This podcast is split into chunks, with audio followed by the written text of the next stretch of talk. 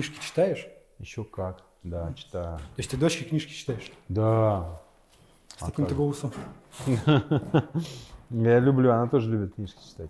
Правда, у нее все одинаковые. То есть ей какая-нибудь нравится, они просто на репите одно и то же, одно и то же.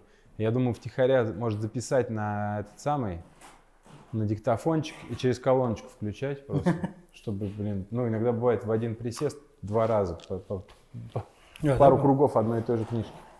То есть у него вот так сейчас. Торгуют с кепками.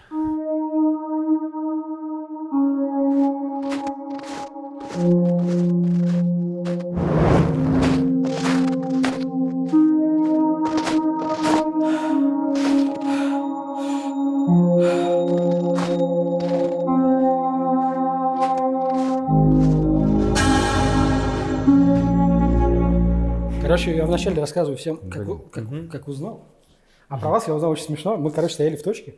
Ты, я, Чак и кто-то еще был. И мы сами разговаривали, я такой, ну, типа, какие-то тусовщики. Ко мне подходит дружане, когда вы, вы- отошли. Подходит, ты что с ними общаешься? Я такой, в смысле? Ну, это, типа, просто чуваки какие-то. Ну, типа, Борис, Борис, там, Чак и Чак. Он такой, бля, чувак, это ведущий с Иван, бля. Я, такой, я только тогда понял, насколько вы вообще популярны и насколько у вас есть вообще медиаресурс, потому что для меня вы были просто чуваками с концертов, то есть, с которыми я просто общаюсь. То есть я до этого не знал, что вы вообще боги для кого-то. Забавно. А как тебя вот настигала вот эта популярность? А, Ну, меня вот самое яркое, наверное, что я помню из того м, веселого классного времени, это когда нас еще в самом первом офисе самого первого Ивана на Старой Басманной караулили а, фанаты и девчонки, короче, с какими-то пирогами, тортиками, с чем-то еще на выходе, там, на лестнице, во дворе. Меня это как-то чуть меньше всегда касалось, потому что я был так мальца э, отшибленный по сравнению с общительным там Чаком или Димой Бистом или еще какими-то ребятами того времени, там Паш Макаров в то время. Тогда он, правда, он не работал, а просто, значит, музыку играл. Но они такие, такие красавчики, такие классные. В общем, народ, как бы, конечно, реагировал на нас довольно активно. Ну, вот там, то сфоткаться, поговорить, пообщаться. Но у меня не было, конечно, какой-то такой сумасшедшей популярности, как я считаю, на тот момент и вообще.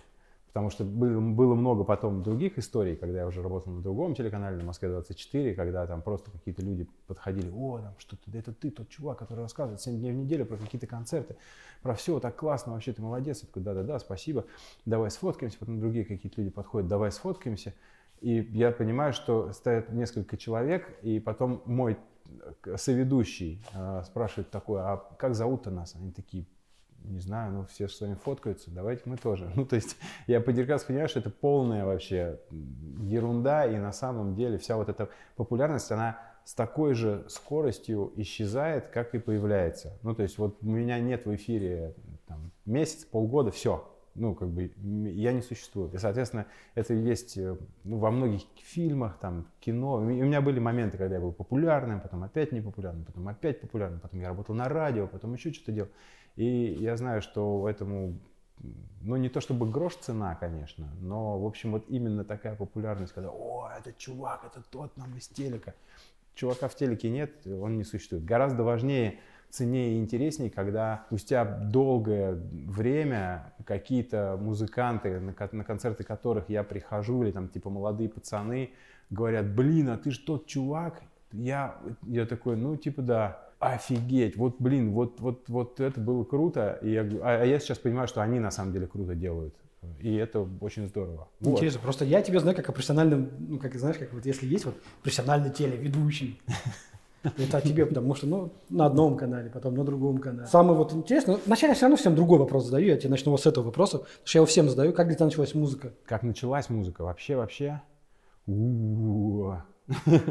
Я когда-то давно, я даже ходил, я пытался ходить в музыкальную школу, потом а, я понял, ну, то есть музыка вообще мне нравилась всегда, плюс-минус. То есть первое, какие-то такие воспоминания о музыке, которая залетела прям вот мне максимально в сердце, это, конечно, всякие родительские пластинки, которые я слушал, иногда царапал. Потом первый, следующий этап, а, чуть-чуть повзрослее, радио максимум, наверное. Примерно в это же время, то есть или даже вот Радио Максимум, станция 106,8 это электронная музыка. И а, передача Александра Евскляра «Учитесь плавать» на той же самой станции 106,8. по-моему, она была, а потом, по-моему, на максимум, я уже могу путать. На станции она была, да? Да, но на станции она была совершенно точно. И вот эту программу я записывал на кассеты. Я записывал на кассеты, потом переслушивал. И есть одна удивительная, супер классная история про группу Меленколин, которая, значит, то есть я ставил на запись и уходил там, а потом переслушал, потому что там не мог.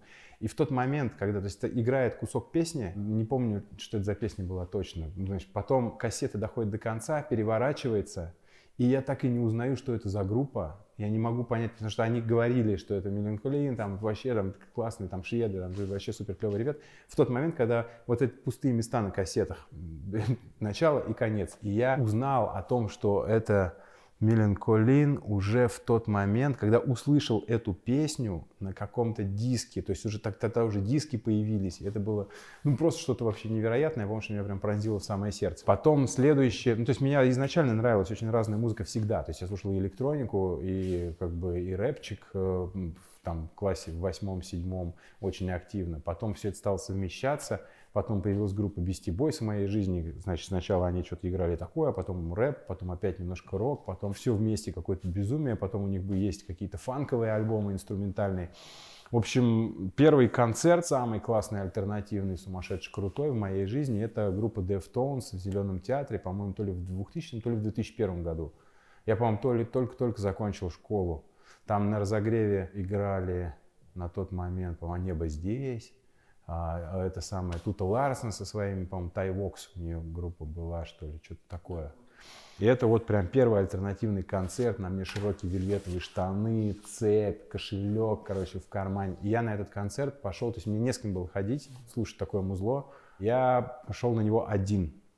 Это точно я совершенно помню. И я обалдел от всей этой альтернативной тусовки того времени. Меня это немножечко так ну, как бы я побаивался этого, потому что я тихий подмосковный мальчонка, который читает книжки в электричке и ездит учиться в московскую школу из Подмосковья. Я так немного от этого прифигел. Потом я понял, что эта тусовка классная, музыка мне это определенно нравится. Вышло так, что как бы барабанщиком, я решил, что я буду барабанщиком, и у меня неплохо с ритмом. Пошел в музыкальную школу, Потом выяснилось, что барабанщик в рок-группе или там Дэйв Гролл или какой-нибудь классный Джой Джордисон не, ходи, не, не занимается ксилофоном, потому что в, в музыкальной школе есть ксилофон, есть сольфеджио, есть э, нотная грамота, где нужно значит, писать, а, собственно, занятия на конкретно барабанной установке — это одно из десяти, например, занятий в музыкальной школе. И меня хватило примерно на несколько месяцев, я понял, что, пожалуй, я не буду быть, продолжать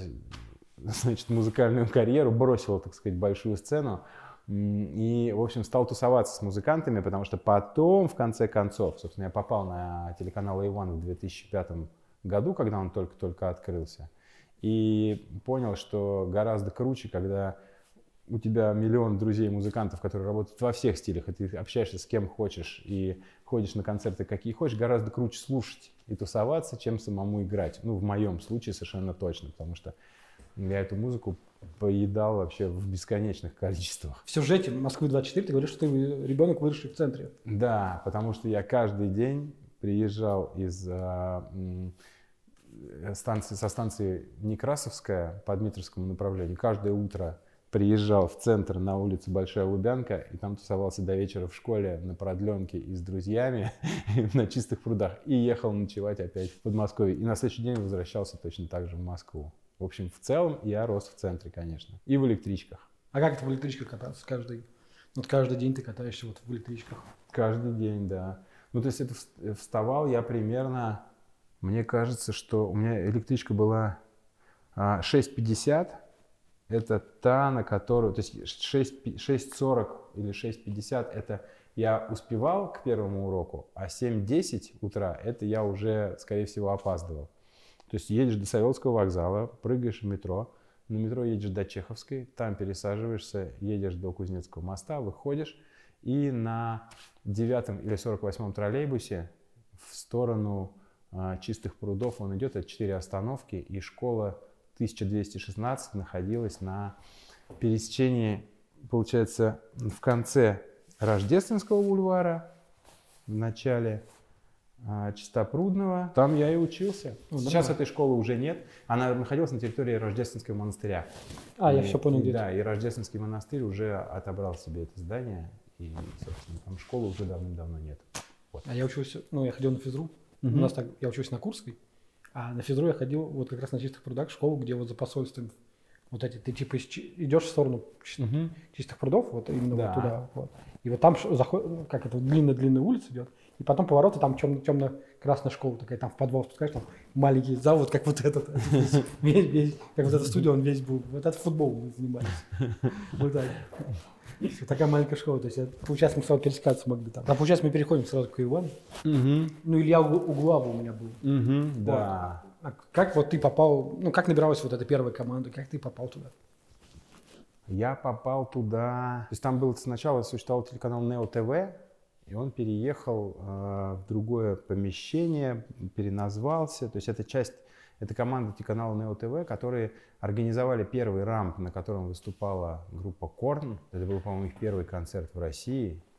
Вот, и сразу-сразу после этого я и оказался, то есть меня там позвал товарищ, сказал, что слушай, ты там, ну, то есть мы с ним, он и- играл в группе Life Cut Review, собственно, мне они дико нравились, мы с ним дико дружили, и, короче, дружили, дружили еще до того, как они стали заниматься музыкой. И потом он говорит, приход- говорит, пойдем, пойдем, Барян, у нас тут канал начинается. Я такой, ну пойдем. Я в этот момент, я работал, я прокачивал скиллы в общении, работая во Фрайдисе.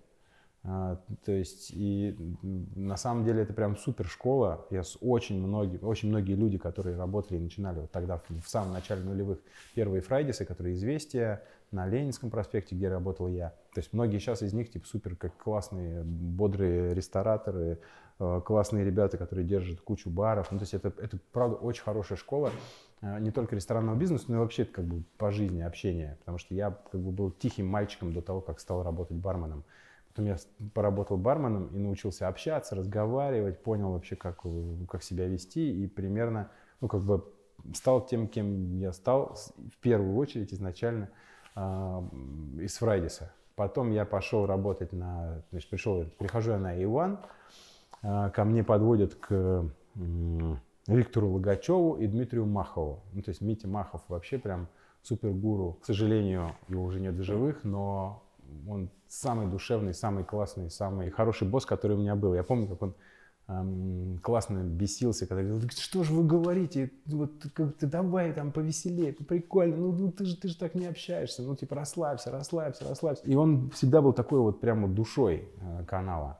А, Вот. И Витя Логачев, э, он умел э, общаться с артистами, умел общаться с инвесторами и занимался вот как бы прям вот организацией. То есть он прям создавал ощущение того, что мы делаем. Он мог зажигать людей и говорить, э, убеждать, что мы делаем реально классные штуки. Мы делали действительно супер классные штуки. Приводит меня к этим двоим прекрасным дядькам. Они говорят, ну а ты как бы чё? Я говорю, ну вот я там музыку люблю, у меня есть какие-то заметки, пара э, каких-то, я что-то там писал в вечернюю Москву, были какие-то заметки в какой-то про музыку, какие-то рецензии в журнал. Блин, даже не вспомню, как называется. Ну, что-то вот какие-то малюсенькие колоночки, какие-то мои первые журналистские, так сказать, э, текстики. И я говорю, что вот я люблю музыку, вот у меня есть там вот это и вот это. Они говорят, ну, классно, а что делать ты хочешь? Я говорю, ну, как бы музыку люблю, могу примерно все делать, что с этим связано. Вот они говорят, ну, прикольно, а ведущим будешь? Я говорю, ну, буду.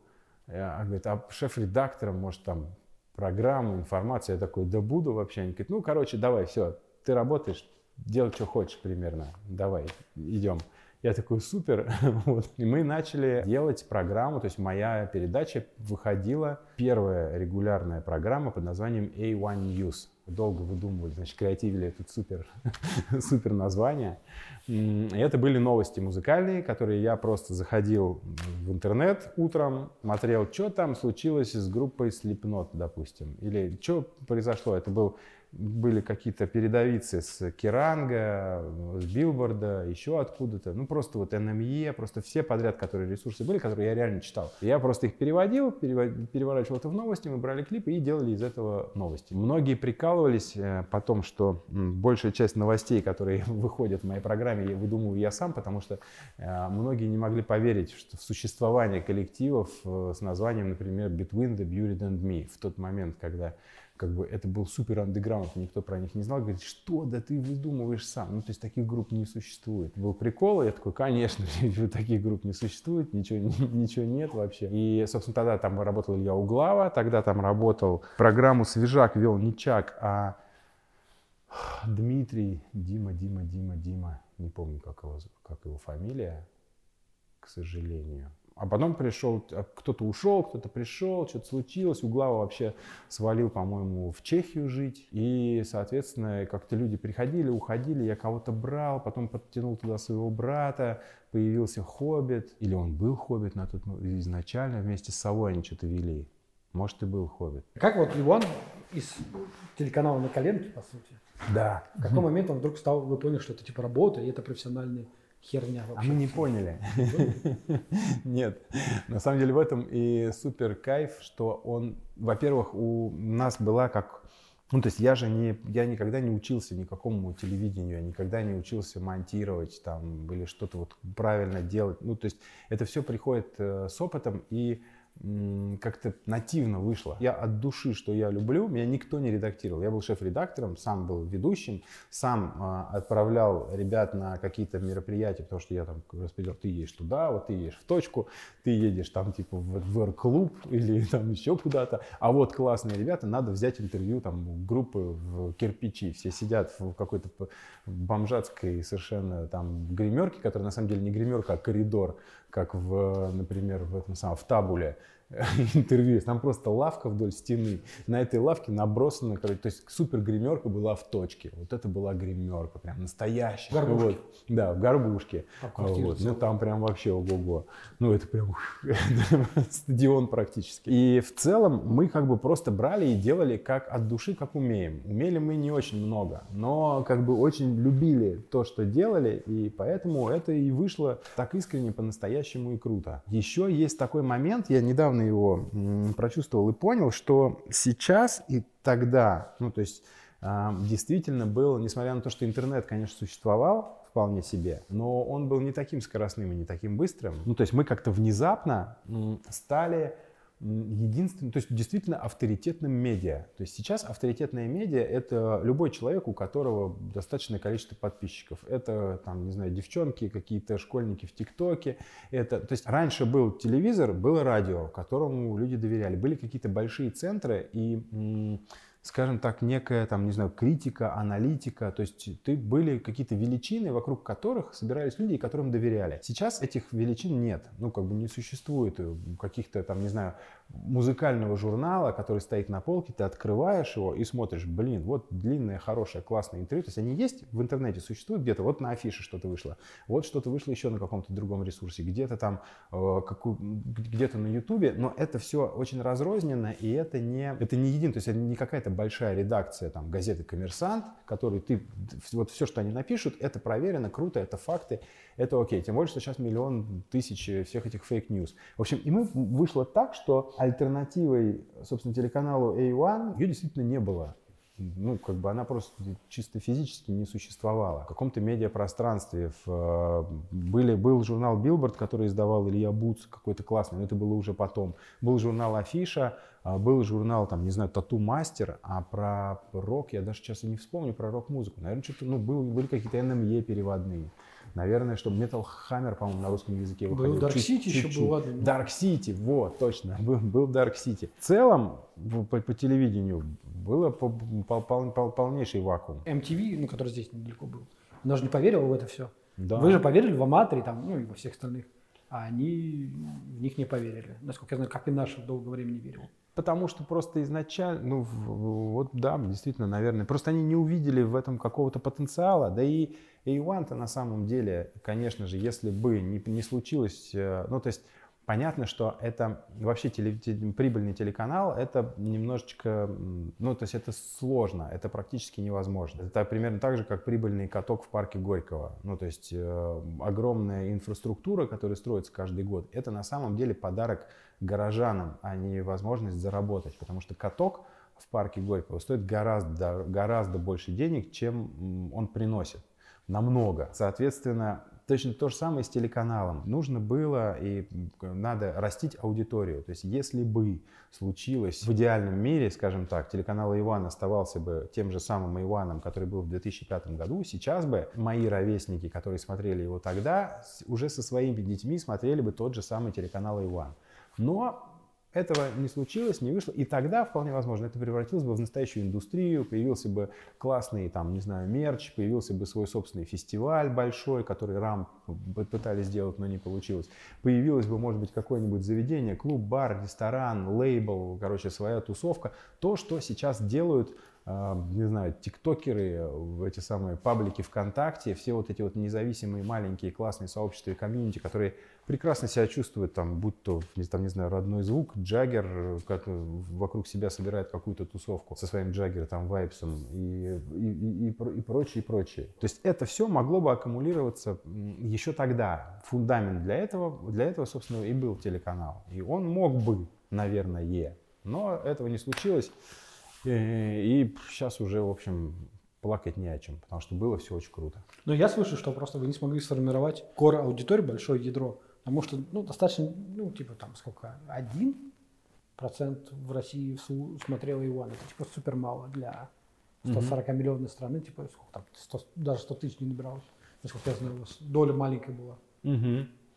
Ну, про доли я, честно говоря, не помню и не, вообще не в курсе, но штука в том, что да, э, вполне возможно, но тем не менее, и ты же понимаешь, что все эти годы и сейчас, и группа Аматри существует, и Стигмата, и Джен и все остальные, и Диезы, то есть они, э, и, собственно, так и рок-тусовка продолжает э, прекрасно себя чувствовать, и это, там, не знаю, там, будь то бар успех, Punk Fiction или все, все остальное, то есть эти, всего этого достаточно много, если в целом собрать все, аккумулировать вокруг одного какого-то большого центра, которым мог бы стать телеканал, но он не стал. И здесь нет какой-то, ну, то есть есть качественная аудитория, а есть просто вот охваты сумасшедшие. Поэтому понятно, что у, как у Моргенштерна, Ивлеевой или вообще кого угодно, охваты могут быть гораздо большими или у Бузовой. Но качество этого охвата в той же группы Jane Air, которая 20 лет вот сейчас будет справлять через несколько,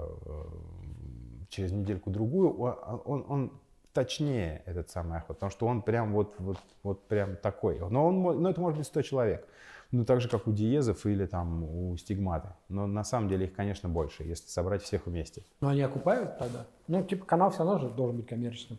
Рано или поздно все равно. Было бы здорово, если бы он был коммерческим, но, как правило, не факт, что он может окупиться. Он может окупиться, если, опять-таки, будет, все будут работать, смотреть в одну сторону и, и окупаться не за счет эфира, продажи там этих самых смс рекламы, а каких-то дополнительных э, классных историй, как, например, там, не знаю, вот там два раза в год делать большой фестиваль. Если делать два раза в год большой фестиваль, то на этом можно себе прекрасно жить и существовать. Или к этому, к этому еще там прикручивать. Сейчас есть очень много digital каких-то там типа заработков. Можно, ну, короче, много вариантов монетизации, но они не упираются в, конкретно в канал. Вот что. Ну, то есть там я совершенно точно знаю, что большие телеканалы, э, они убыточные. То есть, ну, то есть городской телеканал э, Москва-24, у него нет цели зарабатывать деньги. Он тратит деньги, информируя горожан о том, что происходит собственно, в городе. Эти деньги идут из бюджета города. То есть это ресурс, который нужен городу. Точно так же и канал. Он, и если бы э, этот канал A1 если бы была индустрия, которой бы нужен был телеканал, а он, конечно же, э, нужен был бы, если бы была индустрия, то как бы он бы прекрасно себя чувствовал и не зарабатывая денег. И ой, а, есть здесь другое, ну, профит другой, то есть не все в деньгах же меряется, конечно. А там, не знаю, в количестве прослушиваний, которые в конце концов потом приведут к увеличению заработков. Вы могли бы, ну, допустим, условно, Иван мог бы стать ну, YouTube-каналом Мог бы, да, мог бы, но сейчас уже нет, он, сейчас он уже не нужен. Вот, вот на самом деле, если прям по-честному, то канал прожил столько, сколько был должен был прожить. К сожалению, это так. Жизнь, она все вот расставляет, все точечки над... Э, все знаки препинания, короче. Он мог бы стать, э, но этого не случилось.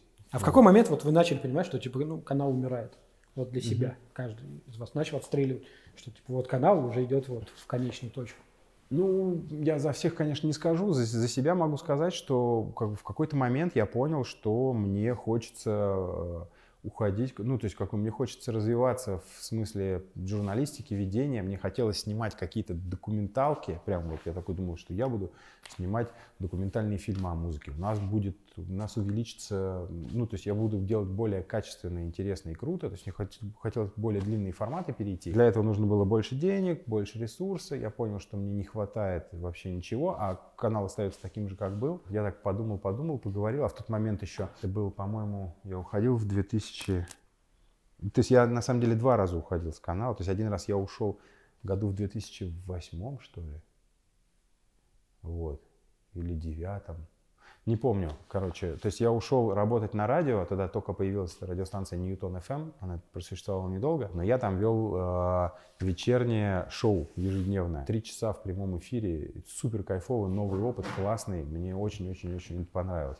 И одновременно работал еще на каком-то, по-моему, портале, писал там какие-то тоже новости, что-то переводил, монтажные, короче, делал монтажные планы для монтажеров. Ну, то есть это было, было, было новое, интересно и мне кайфово. Потом я вернулся на A1 а, в году в 2000, и он уже переехал в другой офис, он уже был чуть-чуть другим. А, то есть там, был, там была альтернативная музыка. Я, я, там, я там занимался, у меня там был уже остался только один проект «Борис Релиз», и я там обозревал еженедельно новиночки. А, и вел в прямом эфире «Звезда чат». Это был уже там девятый, одиннадцатый год, что ли. При Козыреве уже?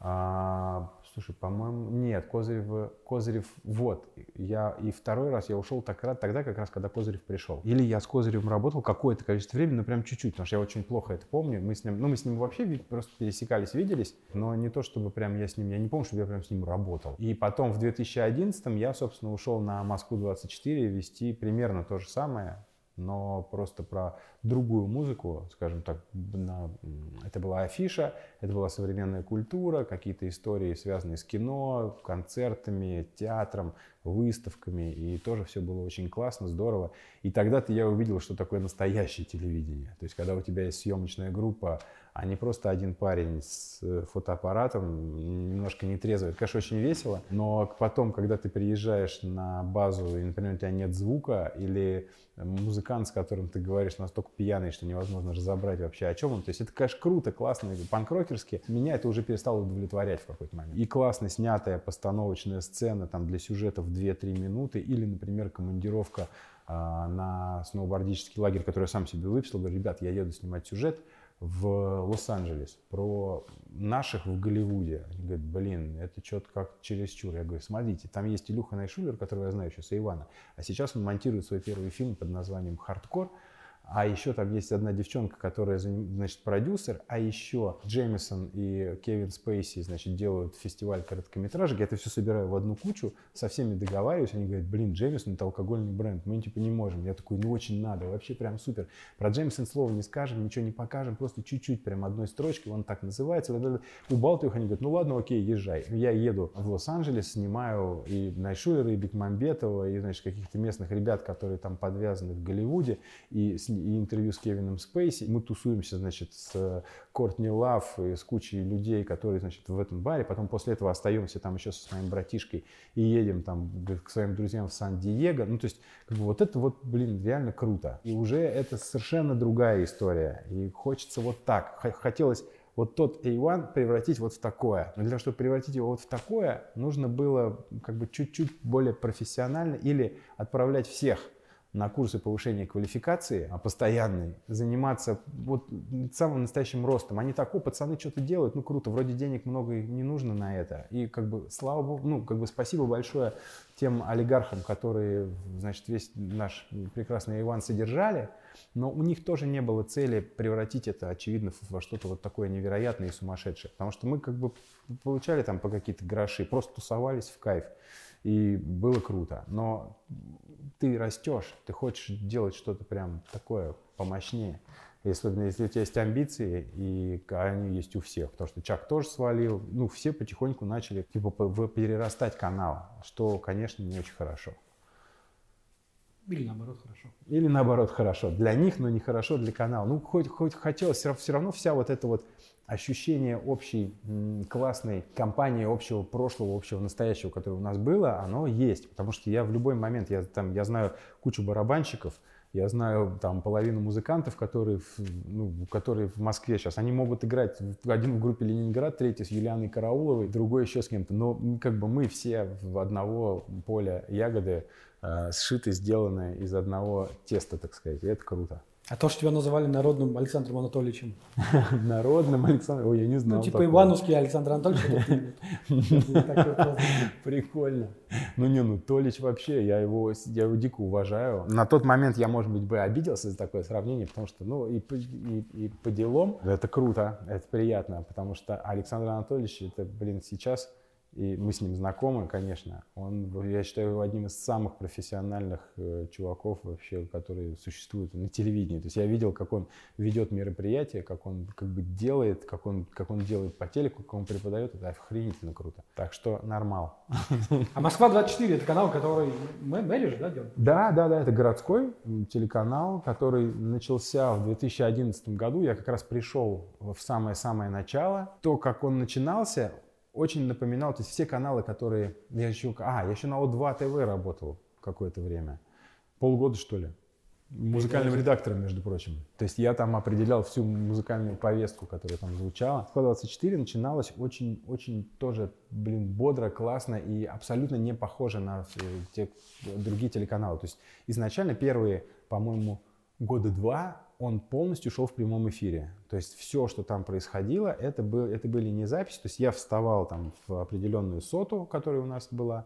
Камера от ведущего перелетала ко мне. Мы перекидывались словами, разговаривали. Мы свободно совершенно ходили, ошибались. Короче, занимались тоже какой-то вот такой вот классной ерундой. То есть это было гораздо более профессионально, потому что камер было огромное количество. Это был там настоящий пультовая, режиссер, суфлер, вот это вот все. Но при этом там было очень много классных свободных э, штук, когда вот опять-таки я говорю, давайте я придумаю, то есть я катаюсь на сноуборде, говорю я, давайте я придумаю какую-нибудь рубрику про вот развлечения в городе. Говорит, ну давай. Я придумал, что я объеду все подмосковные курорты с секундомером и посмотрю, где, где длиннее спуск. Я, значит, это все сделал, со всеми поговорил, курорты мы сняли, потом я поехал в Красную Поляну. То есть мне, правда, очень э, как бы классно получалось. У меня всегда, на самом деле, и на Иване точно так же примерно себя вел. Я говорю, давайте я сейчас все сделаю, сам придумал, сам, сам сделал. Он говорит, ну ладно, давай, типа, отстань, отвали. Ну, то есть на, только, только отвали от нас. И на, на Москве я также подходил к продюсеру, говорю, давайте, давайте, ну вот, вот тема классная. Я говорю, ну все, отвали.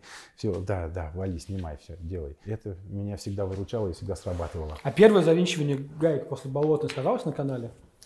Слушай, у меня на самом деле, я думаю, что сказалось. Там, знаешь, как сказалось? Первое завинчивание гаек случилось, э, по-моему, после выборов, на которые был допущен Навальный. Это городские выборы. Потом я, так как я никогда не касался всех этих историй политических, и мои, все мои новости, все мои интересы, они всегда были ближе, там, не знаю, к культуре, к кроссовкам, к машинам, к faces and laces и прочее, мы всегда как бы были немножечко в стороне. Я знаю, что кто-то там что-то написал, и, их за это попросили уволиться, э, на Фейсбуке, кто-то, ну, мы, нас никогда не щемили вот что, кстати говоря, у нас никогда... Так, тогда еще можно было ходить на митинги, и э, я видел на митингах э, сотрудников канала, и ни у кого с этим проблем не было. Но это было, собственно, ну, период болотный. И... Памятка потом не приходила к вам, то, что вы являетесь лицом канала? Нет, нет, нет, нет, абсолютно. Ну, то есть, это, это, наверное, это все случилось э, тогда, когда, ну, собственно, я уже там не работал. Потому что, к сожалению, все темы стали схлопываться. Ну, то есть, как бы потом, в конце концов, стало а, понятно, что так же, как и с Иваном, кстати говоря, а, что программа «Живой звук», которую я очень любил и часто вел, то есть мы там вели ее по очереди ведущие, то есть выбирали классные группы, там кого-то советовали, рекомендовали, это был живой концерт, выступление в прямом эфире. То есть интервью, ну то есть как, как везде, короче. Выяснилось, что эти концерты в прямом эфире классных групп, э, будь то это было воссоединение, например, Наива, на тот момент там не играли 8 лет, и первый раз они вместе выступили, или там сколько там, 5 лет, какой был длинный перерыв, короче, вот, и они в конце концов выступали первый раз на Москве-24. Доля была вот такусенькая, это не интересно никому, кроме группы Наив и меня, который это ведет, и, значит, нашего продюсера. И говорят, типа, ребят, ну, конечно, классная программа, супер. И там слабой, и там все на свете, и Biting Elbows с Найшулером тем же самым я тоже там вел. Но это жрет огромное количество бюджета, и это никто не смотрит, понимаете? Ну, типа, люди музыку уже берут в другом месте. Они берут ее в телефонах, они включают ее в машине, они смотрят ее там на ютубе, где угодно, но никто не смотрит телек, просто переключают, выключают и все. Это реально неинтересно. Из телевизора музыка уходит. То есть она сейчас доставляется к нам другими способами, и ты прекрасно знаешь, это Инстаграм, то, все, ТикТок, какие-то лайфики, какая-то реклама, кино, еще что-то. Но это не какой-то ресурс, как вот раньше мы садились, или там я записывал программу «Учитесь плавать». Этого нет и уже никогда не будет. И, собственно, в конце концов телеканал Москва-24 просто стал вот таким городским информационным. А вот это вот классная ставка, на которую сделали перв, первые, ну, первые годы, что это будет вот новое дыхание, молодежное, что-то классное, не сыграла, потому что молодежь не перестала смотреть телевизор. Ну, то есть она не включит телевизор, даже если там будут классные ведущие или а, будут рассказывать э, на темы, которые вот прям интересны нам, все равно мы не будем смотреть это по телевизору. Мы это посмотрим в телефоне, потом в записи. Вот даже Ургант на это жалуется. Конечно, конечно. Его в Ютубе смотрят больше, чем по телеку. Это, это совершенно точно. Ну а вот ты потом ты пошел вот так с телека, пошел дальше, насколько я помню, на радио. То есть типа с одного умирающего места другое еще более. Хотя Шуманский поспорил, что может быть другое мнение также что типа более умирающее место? Ну, я на самом деле радио сейчас воспринимаю как скорее м, такую работу для души. И тогда я пошел, на самом деле, с телека я ушел и совсем... Я, кстати, может быть, бы и остался вполне себе работать на телеке, и сейчас бы не говорил того, что говорил только что, вот, если бы продолжал находиться внутри. Но у меня со мной приключилась э, авто, велосипедная автомобильная авария, после которой я перестал э, быть э, телеведущим, и поэтому, собственно, мне нужно было как-то перестраивать свою жизнь, а больше я ничего не умел. Мне было как бы довольно тяжко, я решил, что я буду работать за кадром, и я поработал какое-то время за кадром, это было там год, что ли, или пару лет. На канале, кстати, меня очень поддержали, очень это самое сказали, вообще просто отдыхай, делай, что хочешь. Продолжали платить мне зарплату. Я занимался, собственно, продюсированием программы, которую вел, и редактировал ее. Вот. Но потом понял, что, как бы, опять-таки, мне я не хочу работать до пенсии, просто монтируя какие-то сюжеты, на которые уже не влияю, которые мне перестали быть так интересны, как раньше. Перешел работать в парк Горького. И там с тех пор, это было в 2017 году, да, получается, авария была в 2015, а, летом 2015 года и до 2017 года я продолжал работать на Москве-24 и на, на радио Москва-ФМ. Продолжаю работать до сих пор.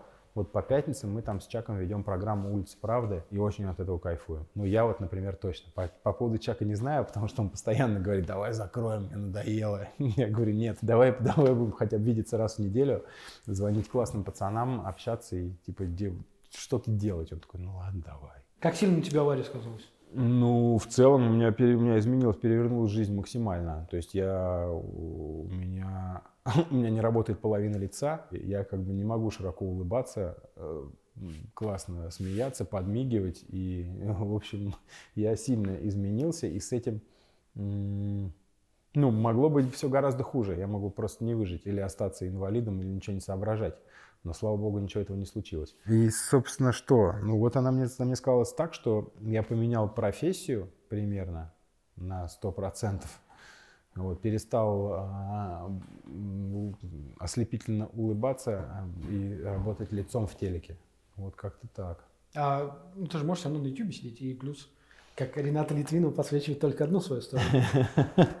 Наверное, но мне это не нравится, потому что я, как бы, это, знаешь, это как полумеры, как, как будто бы для меня. То есть я привык видеть себя в кадре другим, и я так думаю, что сейчас как бы я мог бы, наверное, что-то придумать, пыжиться там на Ютубе, но, во-первых, э, конкуренция бешеная, во-вторых, время э, как бы уже другое, в-третьих, у меня нет, я понимаю, что для того, чтобы сделать качественно и классно, надо быть там, не знаю, Алексеем Пивоваровым или еще, ну, чтобы у тебя было, был продакшн, были люди. А бывают вот эти, знаешь, как обычно, когда вот попадаешь в первую свою аварию в жизни, начинаешь вот переосмысление, какой я дурак, как я не, не берег себя, как вот эти все такие штуки. Был у тебя такой кризис внутренний? Ну, был не то чтобы кризис, но не то, что, как сказать-то, переосмысление – ну, я сейчас, если бы была моя воля, я бы штрафовал всех велосипедистов, которые не ездят в шлеме на большие бабки. Потому что если бы у меня на голове был шлем, я бы, скорее всего, отряхнулся, ну, у меня были бы какие-то синяки и пошел дальше. Потому что у меня как бы ничего не сломано, кроме головы в двух местах. Вот. Это было довольно жестко. Ничего назад не отыграется. Ничего назад не отыграется. И так или иначе, как сказал мне еще один мой знакомый, классный, очень жизнерадостный и крутой чувак, у которого всего одна нога, а его зовут Дима Игнатов. А, он, ну, мы с ним работали ведущим, он тоже работал ведущим на Москве-24. Он говорит, что у каждого, скорее всего, в жизни есть э, вот такой момент. То есть мы все либо будем инвалидами в какой-то момент, либо уже ими стали, но просто для кого-то это еще не случилось. Кто-то может потерять, там, не знаю, глаз, руку, палец, э, кто-то теряет детей, э, не дай бог, такое каждому. Или еще что-то. То есть это так или иначе, все эти страшные события в жизни э, каждого из нас, они, вероятно, случатся в разное время, и по-разному мы их принимаем и а, по-разному переживаем. В целом, я понимаю сейчас, что э, несмотря на все, что со мной случилось, конечно же, ну то есть это слава богу, что это со мной случилось, и слава богу, что я это смог пережить. Потому что действительно это меняет жизнь. Ну, то есть ты по-другому смотришь вообще на все. Ну, то есть ценности э, как бы сильно меняются. То есть и с появлением детей очень сильно изменяется вообще жизнь. И с, вот с каким-то таким вот около, около смертным опытом, скажем так. Когда ты понимаешь, что вот если бы я э, в той аварии не выжил, я бы даже не заметил, что я вообще жил. Потому что в целом я просто ехал на велосипеде, потом у меня просто мозг вырезает вот это вот э, плохие воспоминания, то есть у меня просто черный провал, потом я очнулся в больнице. Все. Ну, то есть, как бы я даже не помню даже примерно, что случилось и зачем я поехал перед трамваем на красный свет. Ну, то есть я никогда не делал этого в жизни вообще. Проскакивал перед трамваем, а, который вот уже прям по улице едет. Я такого, потому что я катаюсь на велосипеде примерно со школы по городу с автомобилями в сильно нетрезвом я катался на велосипеде. Без шлема, конечно же. И со мной никогда такого не случалось. А тут вдруг что-то как-то, что-то пошло не так. Как, почему, непонятно. Как-то на этом циклится тоже, ну, то есть я не докопаюсь уже, что случилось и почему это произошло. Но тем не менее, как бы то, что со мной случилось, очень сильно и очень повлияло на мою жизнь. Я как минимум стал гораздо больше ценить ее, чем раньше. А как это ощутить себя статистикой? Ну да вот, да никак. Ну то есть как бы ты, ты изнутри не ощущаешь себя статистикой, конечно. Ну то есть я, мы же все такие уникальные и удивительные и прекрасные цветочки жизни. Просто каждому это не ощущается статистикой. Это точно совершенно. Сломанная рука, нога и там прочее. Ну да, что, заживет. Ну раз не, заж... не зажило, повезло, не повезло. То есть это, не знаю, нечего тут особо из этого вывести какую-то философию, кроме того, что нужно просто как бы чуть ответственнее подходить к, к самому себе, к своей жизни, к безопасности, надевать шлем, когда ты едешь на велосипеде, смотреть по сторонам, там, не знаю, не садиться пьяным за руль, не с закрытыми глазами не переходить дорогу. Ну, то есть это как бы абсолютно банальные вещи, которые мы все знаем. Вот. Но и даже это соблюдение всех норм безопасности может не спасти от случайно упавшего э, с балкона кирпича. Мой опыт такой, что я оказался, мне повезло, то есть мой случай был очень интересным для нейро, нейрохирургов. И меня взяли в программу, то есть мне сделали операцию, мне пересадили нерв, а, переставили из одной части организма, собственно, в лицо, для того, чтобы как бы более-менее там все это самое, снабжалось кровью и хоть как-то работало. И штука в том, что когда я оказался в больничке, где, собственно, делают эти операции, это самые сложные, самые удивительные, самые крутые случаи, которые собирают по всей стране. И по сравнению с теми людьми, которые лежали со мной на этаже, у меня просто царапина. Вот реально просто царапина. Это даже, ну, вообще синячок. Вот, потому что то, что я там видел, и это люди, которые просто человек, например, шел, шел, шел, у него просто щелкала челюсть. Ну, ему показалось, что что-то как бы она как будто выпадает. Он пошел к врачу, врач сказал, а это был в какой-то деревне какой деревенский мужик, вот он со мной в палате лежал. Он говорит, ну, что-то челюсть щелкает. Он говорит, ну, ладно, пойдем снимок сделаем. Сделали снимок, говорю, ой, что-то странное, надо в город поехать. Поехали в город какой-то там, значит, сделали снимок, врач такой говорит, ой, что-то очень странное, вообще не понимаю.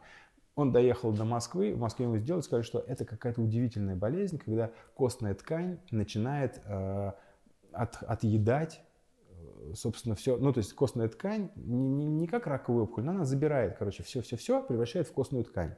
И ему просто как из гнилого яблока вот так вот полчерепа вырезают из головы человеку вместе с челюстью, значит, с зубами, со всем, что там есть. И потом потихоньку, то есть он приезжал уже, он выглядел нормально абсолютно, потому что ему берут, он приезжает, ему разрезают ногу, из этой ноги вытаскивают кусочки кости, выпиливают, и, и, и, и, и эту кость вкладывают в лицо, аккуратно выкладывают ему новое лицо. То есть и он, когда мы с ним виделись, у него уже был, то есть он как бы выглядел абсолютно нормально. Потом он уезжает, заживает еще полгода, приезжает заново, ему опять распи- э, вытаскивают, разрезают ногу, выпиливают кусочки кости и выкладывают уже вот нижнюю челюсть потихонечку из этих костей. Он опять уезжает. Или шла себе женщина по улице, просто шла по Москве по улице, а сверху упал балкон старого сталинского дома. И ей лицо вот так вот как гильотиной. Повезло, что она шла чуть медленнее. Если бы она шла чуть быстрее, то ее бы убило на месте. А ей просто вот отрезало лицо целиком. Ей точно так же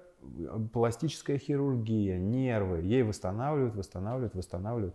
Они просто шли по улице, они не, вообще, ну, а, а тот дядька просто жил себе спокойно, никого не трогал. Поэтому вот это вот все в целом еще более подстегивает, скажем так, ответственность по отношению к себе, близким, к родным, друзьям, товарищам. Я сейчас, если кто-нибудь из моих без шлема катается, я очень сильно ругаюсь.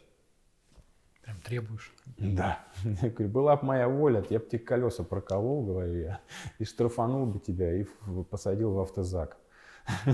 Ну, правда. Пассивная безопасность важна. Еще как? Парк Горького переберемся. Ты работаешь там в пресс-службе, насколько я знаю? Нет, сейчас уже нет. Уже нет? Я изначально я пришел туда работать в пресс-службу, а сейчас я руковожу управлением специальных проектов.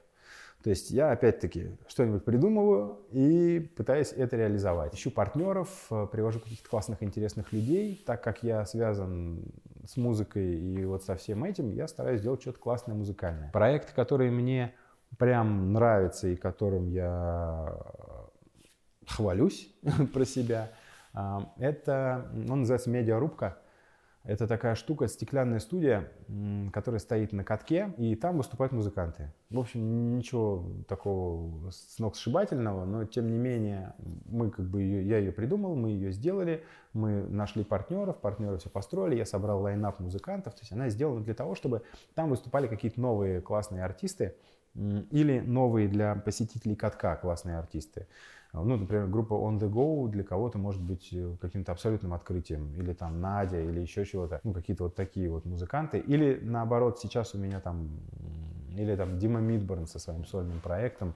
Он очень сильно взорвал мозг посетителям катка, потому что это как бы не совсем песни, это такое декламация под бас плюс какую-то электронику, которую он играет одной рукой. Это все очень экспериментально, очень круто и, по-моему, очень сногсшибательно. В феврале у нас будет большой проект, то есть эта медиарубка работала в 2018 году, в 2019, потом мы сейчас мы сделали новую, а старая превратилась в студию для записи подкастов, которая стоит в музеоне. И там, ну сейчас у нас там будут и были разные удивительные артисты, и просто классные, или просто про которых я вообще не знал. То есть иногда это может быть какая-нибудь э, классный дуэт из паблика ВКонтакте, который, ну, то есть молодые классные пацаны и девчонки, которым очень хочется выступить и очень надо. Понятно, что а, там, не знаю, группа Мумитроль будет странно смотреться в этой руке, а им это и не нужно. А вот те самые молодые, энергетически заряженные электронщики или там инди-артисты или какие-нибудь поп-рокеры, ну вот поп-рокеры в смысле доступности музыки, а не того, что это там что-то похоже на Филиппа Киркорова. Им это очень нравится, им это в кайф, им это нужно, и я очень рад, что ребятам даю возможность площад, площадку выступить, и, собственно, а посетители катка могут э, иногда офигеть, иногда разозлиться, иногда быть ошеломлены или ошарашены. Это очень классно. Первый вопрос все равно, зачем парку пресс-служба? Парк, парку очень нужна пресс-служба, потому что парк, э, парк общается со своими посетителями. И так или иначе, ну, то есть это коммуникация. В любой структуре, будь то ФСБ или телеканал или еще кто-то, это коммуникация э, с общественностью, коммуникация с коллегами и со, со, со всеми остальными. Я там периодически в парке, я являюсь спикером. То есть я говорю от лица парка какие-то вещи, там, комментирую новости или даю какие-то э, комментарии там, по поводу чего-то, или, например, э, рассказываю о том, что у нас будет на катке, или как вот про ту же самую медиарубку. То есть я еще и спикер. Хорошо, две вещи, на которые парк не может влиять, я так понимаю, это выпускники и ВДВ. Ну, примерно, нет. Ну, и Или еще... вы можете как-то на них влиять? Ну, а как мы на них можем? Ну, ну, почему? А зачем на них влиять? Погоди, стой. Ну, подожди, ладно, пьяные школьники первые, что? Типа, мой выпускной тоже прошел в парке Горького, если что. О. И мой секс первый там тоже был. Но когда вот вы вот эти подростков... Как мы могли на тебя повлиять? Ну, у вас же есть ну, тогда не было. Служба безопасности? Да. Ну, нет, была, есть? конечно. Тогда раньше было еще, больше, еще больше. Тогда был опорный пункт полиции. А, да, да, да, точно. Тогда там была прям вот милиция, еще тогда, по-моему, даже а не полиция. Нет, так это, это же молодежная культура, это же жизнь, это воспитание. Ну, то есть с этим не надо ничего делать. Подростки и молодежь ровно такими и должны быть. Главное, чтобы они дожили до наших 40, вот. И вот для этого мы как раз и работаем. И охрана наша, и полиция, и все остальные, чтобы... А ВДВ? А ВДВ, да ВДВшники гораздо спокойнее, чем раньше, конечно. Я, например, а, моя знакомая классная подруга Рита Митрофанова, радиоведущая с «Максимум», как раз который я слушал, когда был э, сильно моложе, вот, рассказывала, что когда она была маленькой, и на день ВДВ, она была школьницей, на день ВДВ ВДВшники, шутки ради, поднимали палатки печати вместе с продавщицами, которые внутри этих палаток сидели, и соревновались, чтобы как можно меньшее количество десантников подняли. То есть эти подняли в пятером, а мы в четвером попробуем. И они в четвером начали. Тетки там типа кричали в этой будке, и они вот эти будки поднимали. И им тоже за это ничего не было. Самый важный вопрос, который я вот хотел узнать. Сколько раз за год вас пытаются украсть катамараны или покататься на них? Нет, я не знаю на самом деле. Нет Катамаран, статистики такую мы не ведем. Конечно же, я могу сказать, что люди гораздо более интеллигентны и воспитаны в последние годы, чем раньше. Они, конечно же, хулиганят, но как бы уровень э, культуры и развития идет семимильными шагами. Вот это я вот могу прям поклясться. Это касается и парка, и касается, например, поведения водителей на дорогах. Когда я ездил на велосипеде в 2000, 2005, 2007 году, это было гораздо более опасно. Мне сигналили автомобилисты, ну, то есть реально сигналили, подрезали. Сейчас абсолютно по-другому. Ну, ты сам как пешеход прекрасно понимаешь, что это меняется. То же самое и с парком. Катамаран украсть очень сложно. Он очень тяжелый. Он, ты просто его, скорее всего, не поднимешь. Вот. На нем весело кататься. Кататься на нем весело, согласен. Ну, просто мне интересно, как, как вообще функционирует ну, пространство всего парка. Угу. Как оно держится в рамках вот этого, ну как это все пространство? Ну там есть огромное количество, ну то есть у нас есть дирекция, у нас есть, у меня есть управление специальных проектов, в нем есть несколько отделов, один называется креативный и это ребята, которые придумывают э, то, как у нас будет выглядеть, не знаю, там наши соцсети, допустим, а, совместно с э, пресс-службой, там, SMM и с нами, или как у нас будет выглядеть э, баннеры и обложка, например, летнего сезона, как этот сезон называется и что мы хотим этим летом а, сказать, собственно, нашим посетителям. То есть какие это будут цвета, как это будет, где располагаются таблички, ну и, и так далее. То есть у нас есть арендаторы, которые занимаются тем, что продают там еду, организовывают какие-то мероприятия, как-то поддерживают, ну то есть вот эта вот внутренняя инфраструктура, ну, например, там прокаты. Есть прокаты, есть там торговцы сосисками, есть торговцы водой, есть торговцы мороженым, а, есть э, служба безопасности, есть камеры, которых очень много по парку развешено. Они следят за безопасностью. Есть ситуационный центр, который смотрит за этим круглосуточно, о том, что происходит в парке. Есть наша охрана, которая ходит по парку и делает замечания, если вдруг там кто-то начинает хулиганить, курить, пить и э, баловаться. И есть э, ландшафтный отдел, который занимается тем, что высаживает цветочки, следит за тем, чтобы никто не затоптал клумбы. Наш отдел, ну точнее мое управление и отдел, собственно, спецпроектов занимается тем, что мы помогаем организовывать, придумывать мероприятия. То есть, допустим, приходит к нам выпускной говорят, ребята, мы будем делать у вас выпускной. Мы разрабатываем всю, собственно, всю историю, как это будет происходить, где будет стоять забор, где будет стоять КПП, где, откуда люди входят, где выходят, сколько туалетов, где, какая уборка. Ну, то есть вот это, это парк это огромный организм. Идеальная работа парка это вот то, что ты говоришь, не видно, как он работает. То есть он как бы просто есть и есть. Но на самом деле там кто-то кинул, кто-то мусорку сломал, кто-то бросил, что-то не убрал, где-то, значит, какая-то собака убежала, допустим, или заблудился ребенок. И если все это решается, а посетители этого не видят, это идеально. Когда вернуться, ну, или вообще возможно ли возвращение вот этих великих аттракционов с американской говоркой, раньше? Я понимаю, что это самый частый наверное, вопрос, который тебе задают.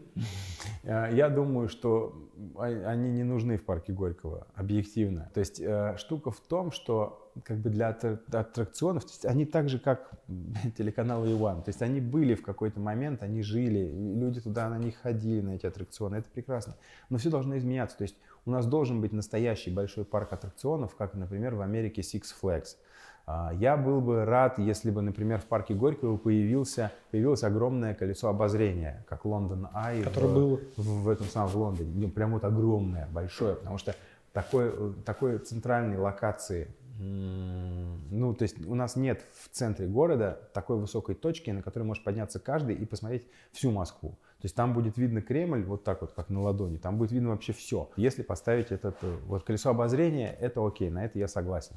А вернуть аттракционы, нужен парк аттракционов, в который люди будут конкретно приезжать и целый день там проводить. Парк Горького – это место, куда люди приходят погулять, они приходят там вот побыть в, ну, то есть там музеон поспокойнее, парк чуть-чуть более шумный, и вот эта вот Пушкинская набережная, на которой раньше многие из них стояли, она правда классная для концертов и для больших фестивалей. То есть Park Live там прекрасно себя чувствовал. Не надо смешивать. Пусть, пусть вот парк аттракционов будет отдельно где-то стоять каким-то большим классным, а московские парки будут местом, где можно будет отдохнуть, почилить и, не знаю, покататься на этих самых, на катамаранах. Вы с другими парками Москвы, которые вот есть, типа Сокольники, да, там на ВДНХ угу. парк, вот вы с ними соревнуетесь или вы все коллеги? Ну, в целом, конечно, мы коллеги. Ну, кто может соревноваться с парком Горького? Самым первым, самым любимым и самым главным парком горожан, если так по-честному. То есть первый парк культуры и отдыха советской страны появился в 1928 году. Это был парк а, культуры и Ну, отдыха. Парк культуры и отдыха, который потом стал парком, значит, собственно, культуры и отдыха имени Горького. Его строили там самые главные архитекторы того времени. У нас э, всегда, и в 2011 году с парка Горького начался, началась, собственно, и реновация московских парков, потому что именно парк Горького был стартом, а потом все остальные парки, при том, что сейчас есть гораздо более технологично заряженные парки, есть более современные парки, которые только-только-только-только что сделаны. И есть прекрасный парк Ходынское поле, который тоже новый, там какой-то там сумасшедший скейт-парк, там куча площадок для там спорта, он такой вот ландшафтный, интересный, но он как бы другой, но все равно все, вся Москва приезжает гулять в парк Горького. Что бы ни происходило, вот это вот его внешний вид, как он выглядит, его вот арка и его вот это, то есть это как бы такой огромный магнит, который просто сам своим существованием, то есть он за столько времени накопил такое колоссальное количество энергии и вот этого вот классного настроения летнего, там, не знаю, отдыха. Туда же приходит, то там, туда приходят все отдохнуть, там все улыбаются. То есть он прям заряжен вот этой позитивной энергией, и с этим, мне кажется, сравниться не может ничто. Хотя, например, в парке Сокольники, те, кто там живут рядом, они, конечно, ходят гулять в парк Сокольники. Такой же прекрасный парк, где проходила куча классных мероприятий, будь то тату-конвенция или там автомобильные какие-то выставки, на которые я туда ходил. Тоже класснейшее место. А как вот вы держите баланс между быть местом для всех и местом новаторским? Потому что вам- вы и молодежь привлекаете туда, и, ну, скажем так, с- обычного семьянина, который может туда спокойно взять ребенка, бабушку, дедушку и прийти там поесть мороженку, пройтись по набережной там. То, то есть для, для, семьи, для семьи, для семьи это же не для не современно же. Это очень сложно и интересно. То есть, вот, например, по, мо- по моему направлению, скажем так, я, я занимаюсь практически, ну, естественным образом, я занимаюсь всей музыкой, которая а, в парке звучит, приходит, происходит, концерты, уличные музыканты, то, что играет на арке главного входа, то, что играет на катке, то, что играет на, э, на волейбольной площадке для пляжного волейбола, который у нас. У нас есть плейлисты в Apple Music. Если есть какое-то вот такое большое поле, условно, и вот вот такой вот центр этого поля, это вот парк Горького должен быть. То есть здесь там какой-нибудь грайндкор, хардкор, металл и что-то такое вот прям дикое, нойс, и, и потихонечку, потихонечку смещается к центру, к- поближе к какому-нибудь поп-року или там чему-то такому. С этой стороны, допустим, рэп, который тоже в парке звучит не очень. Ну, то есть вот объективно люди слушают, они не могут слушать эту, вот, эту бубнежку. А вот тут вот какой-нибудь R&B-шечка, R&B-шечка такая попсовая, понятная, доходчивая. Тоже она может быть независимой, может быть андеграундной.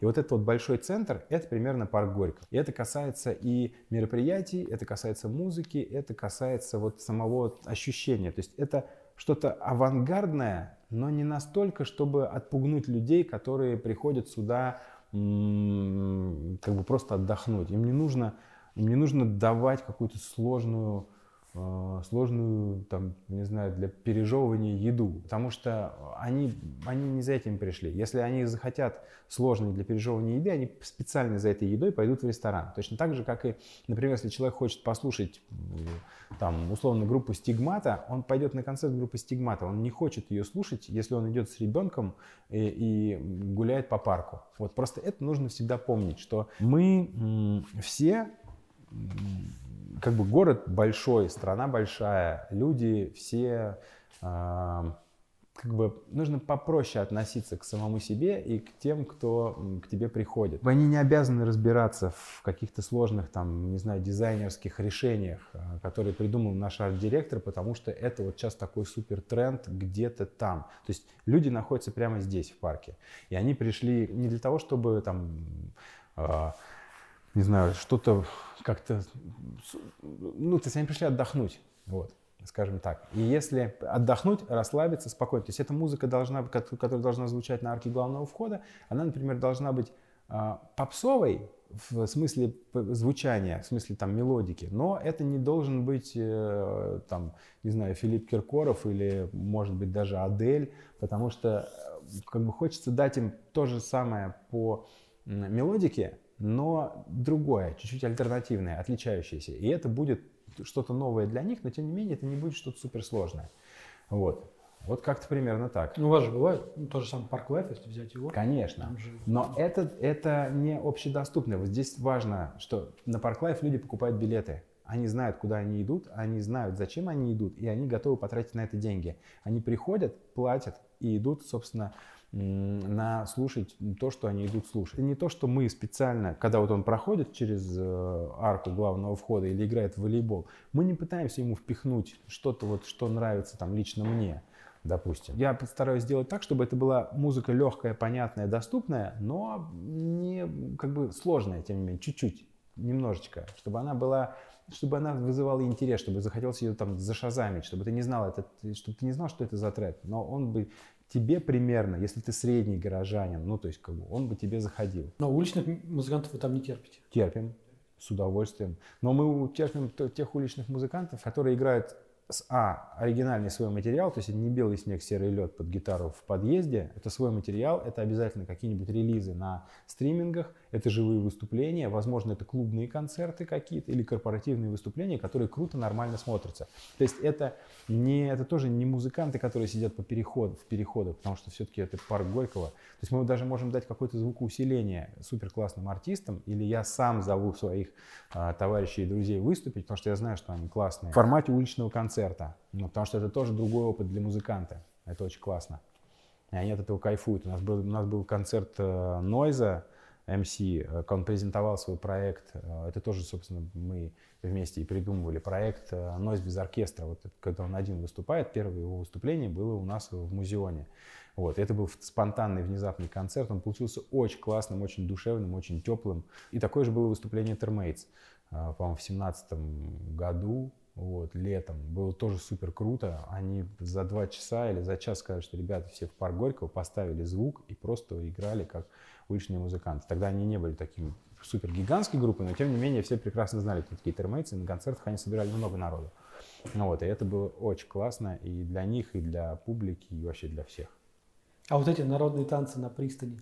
В народные танцы на пристани это тоже это, это легендарная история, конечно. Это сами по себе это энтузиасты, которые там каждый год, они всю жизнь ходят танцевать вот на эту самую пристань. Там это, это вообще своя атмосфера. Они, чтобы ты понимал, это как бы свои люди, то есть они у нас регистрируются, они пишут письмо, там мы их разрешаем, или сейчас это разрешает Гормост, потому что пристань теперь принадлежит Гормосту. Они автономные абсолютно, то есть у них есть график, мы иногда просим их подвинуться или там какие-то дни просим убрать, потому что там, например, будет какая-нибудь съемка или большое мероприятие, но это все неохотно происходит, конечно же. И есть еще, например, другая историческая танцплощадка на, на, центральной, на центральной аллее парка, тоже такая деревянная. Люди танцуют на вот этих конкретных точках э, больше, чем полвека. Ну, то есть, как бы туда ходили, там, не знаю, наши родители, когда там гуляли маленькими детьми, там тоже танцевали. Вполне возможно, что и, и их родители, наши бабушки и дедушки, когда ходили маленькими, вот на этих же конкретных местах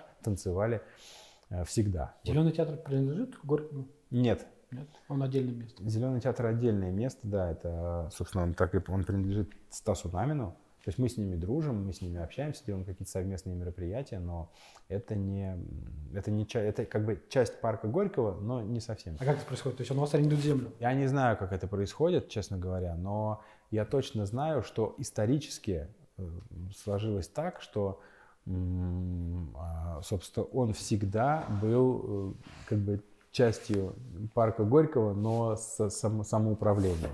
То есть мы не влияем на то, что там происходит внутри. Потому что на самом деле, конечно, очень хочется, чтобы площадка была отреставрирована. Потому что там, я не знаю, когда был там в последний раз, На Фантомасе. на Фантомасе, это сколько лет назад точно. В общем, да, я там был последний раз на Элуане, это было тоже году в, по-моему, 17. Как бы с точки зрения безопасности хотелось бы, чтобы это была классная, крутая, и это была бы лучшая открытая площадка в центре города на такое количество зрителей, потому что у нас больше а, аналогичных локаций нет. Есть только в Заряде какие что-то можно делать, но в общем и целом там как бы есть над чем поработать, и коллеги трудятся, я знаю, вот, но реконструкция никак не начнется. Мне интересно еще вот статуи ваши, пар- парковые статуи. Это же это культурный фонд считается? Нет, вообще весь парк Горького – это объект культурного наследия. То есть мы являемся как бы объект культурного наследия регионального значения. То есть вот вся, э, все клумбы, вся структура, вот то, как он выглядит сверху, план, вот этот самый план, это вот центральная площадь фонтанная, от нее вот так вот отходящие вот эти вот аллеи, центральная аллея и вот эти самые косые, боковые, это все как бы объект культурного наследия, это все памятник, потому что он именно таким был задуман. Вот, и он таким и сделан, и он должен сохраняться вот в таком виде. Все статуи, которые там есть, это тоже, конечно же, ну, то есть это как бы, это не сейчас сделано, это не какие-то гипсовые истории, то есть это, это, все, это все исторические объекты культурного наследия. И вазоны большие, которые там, значит, стоят на центральной, возле, возле фонтана центральной площади, это тоже восстановленные, найденные на территории парка э, как бы исторические объекты. Финальные вопросы, они одни для всех. Начиная с одного и того же вопроса. А сегодняшнего дня, плюс 20 лет, как ты это видишь? От сегодняшнего дня мне будет около 60. Слушай, я так подозреваю, что я думаю, что ощущать я себя буду внутри примерно так же, хотя не уверен. Потому что возраст, он как-то медленно развивается. Я сейчас вижу, у меня есть старшие товарищи, которым, ну, там не 60, но за 50. И они себя чувствуют, и мы говорили с ними на эту тему, примерно так же, как, ну, в 30. Я буду, наверное, таким же любителем велосипеда, сноуборда и активного образа жизни. Ну, хотелось бы, чтобы я занимался тем же самым. Честно говоря, планов у меня на 60 лет нет. Вот. Я бы хотел продолжать работать, потому что моя работа это супер кайф. Худший и лучший день на Иван.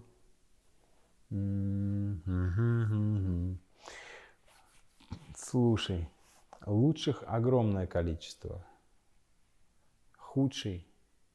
А, у меня была один раз забавная история. Самое... Так, худший, худший. Подожди, у меня было... У меня было... Лучшие были реально все. То есть выпуск новостей первый. А, значит, мы снимаем A1 News. Это классный запоминающийся день. Мы снимаем A1 News. Это одни из первых выпусков в какой-то момент у нас выключается свет. А, то есть там все происходило, делалось на хромакее. То есть это хромакей и какая-то, значит, много-много света. Свет вырубается, остается кольцо зелененькое, которое висит на камере, сзади хромакей, и тут выясняется, что изображение становится, то есть я как бы становлюсь плоским, лицо, лицо прокеивается насквозь, остаются только там детали, какие-то, ну, как часть то, что высвечивается. Остальное все прозрачно. То есть можно подложить любой фон сзади, и я такой как будто двухмерный, как в комиксе. Ну, то есть какая-то странная дичь. Мы, значит, с Женьком, который все это снимает, а, это тот парень, который меня, Женя Шишкин, который меня позвал, собственно, на Иван работать, я говорю, о, блин, круто, давай оставим. Он такой говорит, ну вообще странновато, ну то есть типа не очень, ну то есть я как бы, это чер... монохромная картинка, но тем не менее сзади можно подложить какой-то фон, что-то такое, какую-то дичь поставить. Мы оставляем этот психодел, утром рано э, приходят э, Витя и Митя, мы, значит, им включаем, они говорят, ну что, сняли? Мы такие, да, сняли, это, это, там, ну какой-то там, у них был предпросмотр. Они смотрят такие, охренеть, вообще, пацаны, поздравляю, оставляем. Ну, короче, потом с тех пор я примерно 5 лет в эфире, ну, года три, наверное, точно, точно выходил вот в таком виде. То есть все программы были как программы, а у меня, то есть вот эти подводки студийные были сняты вот таким образом. Если сейчас погуглить, я думаю, что что-нибудь найдется. И я все время сидел на стуле. То есть я все время сидел на стуле, у меня был такой режиссерский стул, такой, я, значит, сидел такой и вот рассказывал это все. Вот потом я уже э, стоя понял, что стоя динамичнее на самом деле говорить. Я сидел на стуле, и потом пришел комментарий, что слава богу, когда я встал, слава богу, чувак встал. И мы думали, он инвалид. И я такой говорю, вот это было круто. Типа, о, чувак, оказывается, может стоять. Мы думали, он инвалид. Смотрели несколько лет, короче, программа Ива News. Это был вот первый день, пожалуй, самый классный, это вот этот. Я запомнил его, когда сказали, охренеть, оставляем. А еще поздрав... поздравили нас. То есть мы сначала думали, что нас сейчас разгромят, скажут, что это полная чушь, и вы вообще психи ненормальные. А худший, наверное, не худший, а у меня была супер комичная история, когда к нам приехала, а, значит, в Москву приехала группа Multiball. Это такой какой-то европейский, по-моему, хардкор-панк, очень веселый, а, такой типа бодрый, но не злой, то есть не хардкор, а именно такой поп-панк, типа с хардкорчиком. И эта прекрасная группа, значит, мне, мне удалось их притащить в студию. Мы с ними записали интервью. Я на тот момент они мне очень понравились, такие классные. Я узнал, что они, ну, то есть кто-то там их вез. В общем, короче, мы долго-долго-долго с ними тусовались в студии. И потом э, выясняется, они уже собираются уходить, у них там концерт, чек, все дела, они уходят. И тут кто-то из них теряет телефон. И такие, блин, а где телефон? Начинаем бегать по всему каналу, искать телефон. Я ищу с ними телефон, ищу, ищу, ищу, ищу, ищу. А потом кто-то догадался, что надо позвонить. Такой, значит, он звонит, и этот телефон звонит у меня в кармане. Типа, ребята такие, прикольно. Я достаю и вижу, что это, это у меня точно такой же, абсолютно. Это такая Nokia прорезиненная, противоударная, супер классная. Я такой, блин, да у меня такой же. Они такие, да, да, да, понятно, ладно, угу, такой же у тебя. Значит, вот, и, и наконец мы с ними распрощались. Я ему показал, я побежал искать свой, нашел свой, там, значит, показал, он такой, ну, типа, да, да, но ну, вот, подпорчено было вот максимально, особенно в первый момент, когда, и, значит, телефон зазвонил у меня в кармане, это был, а я больше всех бегал и старался найти пацанам телефон. Я чуть не провалился, не сгорел от стыда. Самый странный комментарий, который ты, ну, или фанатское письмо, которое ты мог получить? Самое такое странное для тебя. Самое странное фанатское письмо. У нас самое странное фанатское письмо было. У нас был какой-то момент, когда нам звонили. А, это было тоже уже, это был году в 2008, мне кажется. Нам звонили с зоны. Звонили в прямой эфир и, короче, просто передавали привет. Ну, там были очень такие, эти самые нормальные типа ребята. Ну, то есть они там предъявляли что-то кому-то из ведущих, что у него там дреды на голове. В целом, как бы вели себя очень адекватно.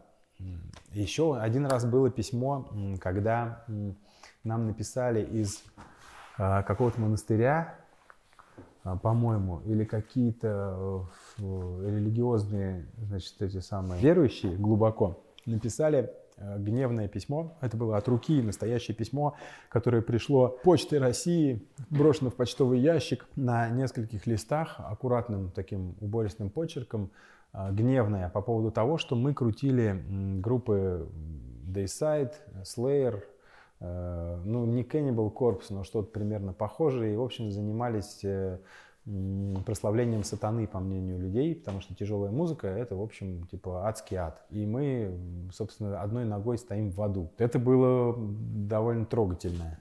Вот.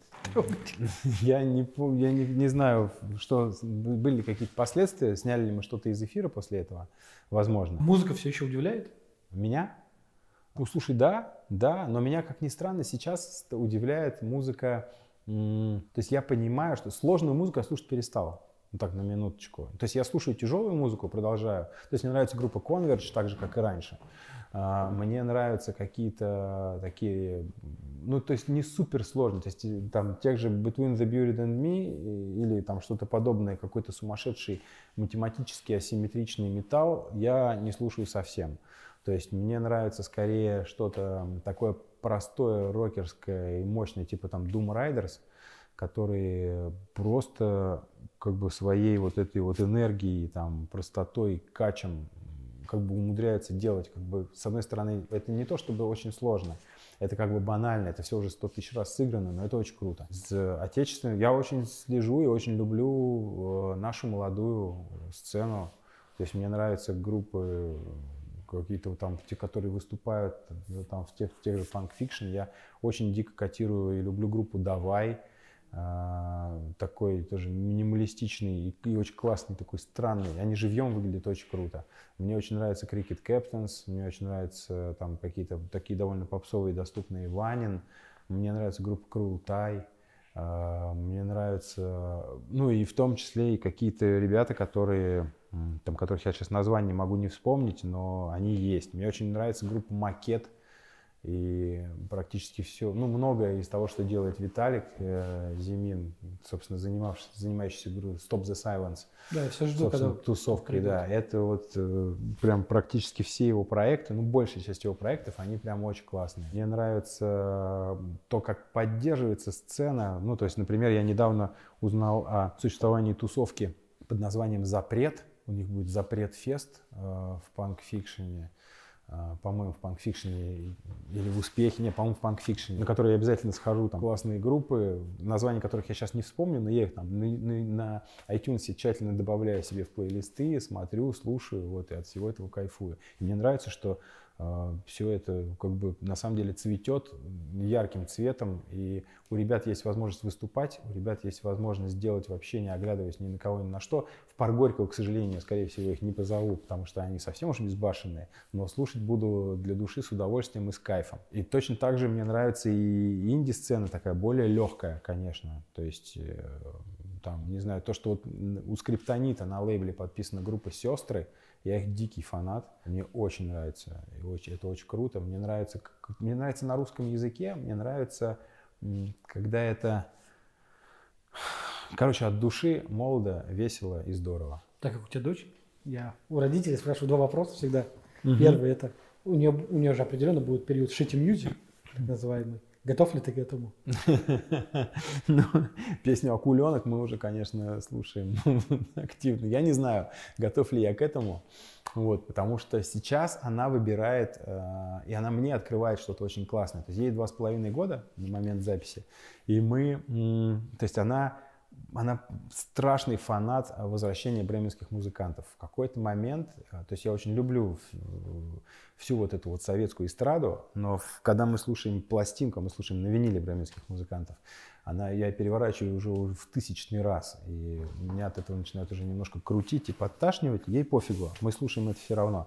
Сейчас я открыл для себя, например, очень много а, постановок, а, то есть это как бы аудиосказка, например, «Маугли» или «Дюймовочка» или, например, «Красная шапочка», но играют, то есть Маугли или там Кота в сапогах, Маугли читает прекрасный актер Анатолий Попанов, э, там звучит оркестр, там духовые, там прям вот очень там мощнейший саунд, обалденный звук, и понятно, что это, ну, то есть это прям произведение, то есть это не, не то, что спектакль, это просто супер мюзикл, который слушается в формате подкаста. Или, например, а, «Кот в сапогах» э, с этим самым, с Олегом Табаковым, тоже классно разыгранный, она имитирует то, как они значит, говорят, она договаривает за них сюжеты. В общем, сейчас мне все очень нравится. Что будет дальше, я не знаю. Я надеюсь, что ТикТока к тому моменту, когда она вырастет, уже не будет, и, и все будет хорошо. Ну и тот вопрос, который я всем тоже задаю родителям, когда если дочь приведет домой мудака. Ну, Смотря что мы под, по, ну, в твоем понимании. подразумеваем под словом мудак. Блин, я не знаю. Я не знаю. Там мы посмотрим. Ну а ты готовишь ружье? Потому что у меня друзья говорят, что ну, у меня дочь принцесса. Mm-hmm. На какие свидания ты что?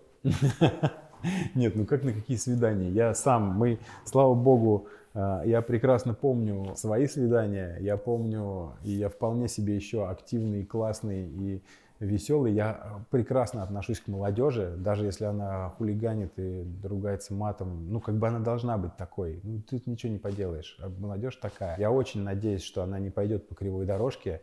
А, в смысле моя дочь, а уж как там будет. Ну, то есть в любом случае я постараюсь сделать все от меня зависящее. Но запрещать э, ходить на свидание или слушать Моргенштерна или прочее, то есть я против того, чтобы ограничивать свободу. Я постараюсь объяснить, почему Моргенштерна слушать плохо, вот, а приводить домой мудаков не стоит. Но как бы как там будет, не знаю. Финальный вопрос, он такой, я его с Дашей внуки придумал год назад. И за год так и не придумал для него формулировку, как его собрать. Ну, знаешь, там он состоит из двух частей просто. Я не придумал, как собрать их воедино, поэтому пока вот так.